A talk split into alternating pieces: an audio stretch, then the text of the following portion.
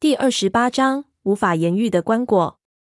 这个墓室比刚才看到的葬酒室高度和宽度都差了将近十倍。四根满是浮雕的巨型廊伫立在墓室的四个角落里。墓室的地面上到处堆着很多东西。冷烟火一亮，我们就发现那是小山一样的金银器皿、宝石琉璃、珍珠美玉。我们的手电照上去，流光溢彩，简直让人不能正视。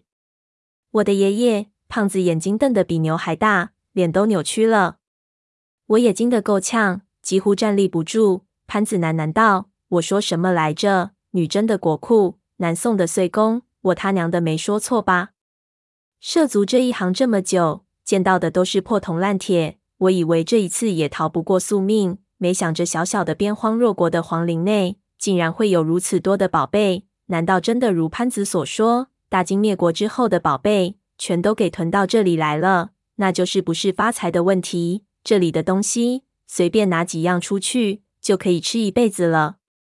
胖子想滚到金银器堆里去了，我都有上去滚滚的冲动，但是心中还有一丝理智，拉住胖子，让他不要得意忘形。很多墓葬的金器上都喷着剧毒，滚到里面去被毒死，太傻了。这些东西最好还是不要碰。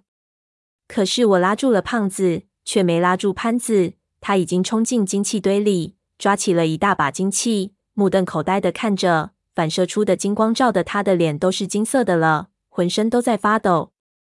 接着他松开手，那些东西就从他的手指缝里摔落下去，发出金属撞击的声音。我看潘子抓了几把也安然无恙，知道金器并没有毒，一下放宽了心，忍不住也上去抓了一把，那种沉甸甸的感觉。几乎让我控制不住的大笑起来。我不知道是谁说的，人类对于黄金的喜爱已经写入了基因中，变成了与生俱来的、不可抗拒的本能了。他真他娘的说对了。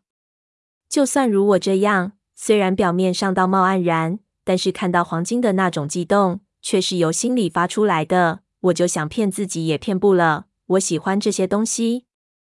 几个人一下子就把什么都忘记了。我们一下跑到这一堆里，捧起一堆东西来，又跑到那一堆里，拿出一只镶满宝石的头箍，仔细的看，这些东西都是真正的极品，只要有一件放到博物馆里就是镇馆之宝。现在这里却有这么多，随便拿，随便的采，都不觉得可惜。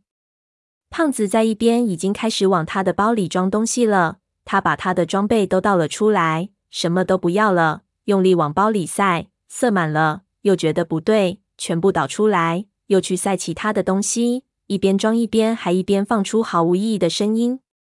但是很快我们都发现，无论怎么装，都带不走这宝藏的万一。装了这些，马上又会发现更好、更珍贵的东西出现在它下面。装了那更珍贵，又发现从来没见过的珍品，一下子简直无从下手。疯狂了很久，直到我们精疲力尽。人从极度的兴奋中平静下来，我才感到不对劲。何以进来之后就没有没有听到顺子的声音？我擦了擦头上的虚汗，从珠宝堆里站了起来，用手电四处照，看到顺子正站在一座金器堆上，不知道在看什么东西。我走过去问他在干什么，看到这些黄金不兴奋吗？他没有说话，而是指了指下面。我用手电顺着他的手电照去。发现，在几堆金器的中间，无数财宝围绕的地方，里面竟然蜷缩着几个人，一动不动，似乎已经死了。我顿时就吓了一跳，刚才的兴奋突然就消失了，起一身鸡皮疙瘩。胖子和潘子看到我和顺子都呆立在了那里，以为我们又发现了什么宝贝，飞奔过来一看，却是几只粽子，不由也吃惊不少。我们走下金器堆中的那个凹陷。反手握住手电，仔细照了照，发现确实是死人，而且死了有一段时间了。尸体的皮肤冰冻脱水成了橘皮状。只是奇怪的，这几个人穿的竟然是腐烂的呢子大衣，是现代人的衣服。身边还有几只烂的不成样子的老式行军包。胖子奇怪道：“怎么回事情？这些是什么人？咱们的同行？”我摇头。戴上手套，翻了翻那些人的背包和衣服。这种装扮应该是在八十到九零年代比较流行的衣服。现在东北的农村大概四五十岁的人也会穿。我们在银山村就见过不少这样的半大老头。看腐烂的程度，这些人也应该在这里死了五到二十年了。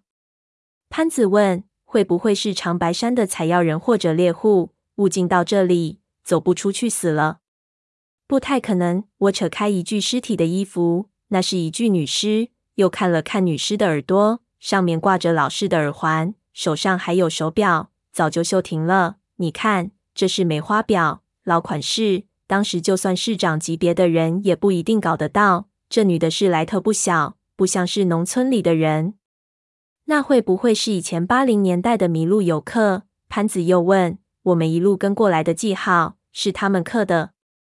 我摇头，记号是他们刻的是不可能，因为那记号我在海底墓穴中看到过，肯定是相关的人刻的。不是阿宁他们，就是闷油瓶。说是迷路游客，倒有可能是，但是真的迷路可以迷路到这种地方来的公墓道，没有相当的胆量，普通人是不敢下去的。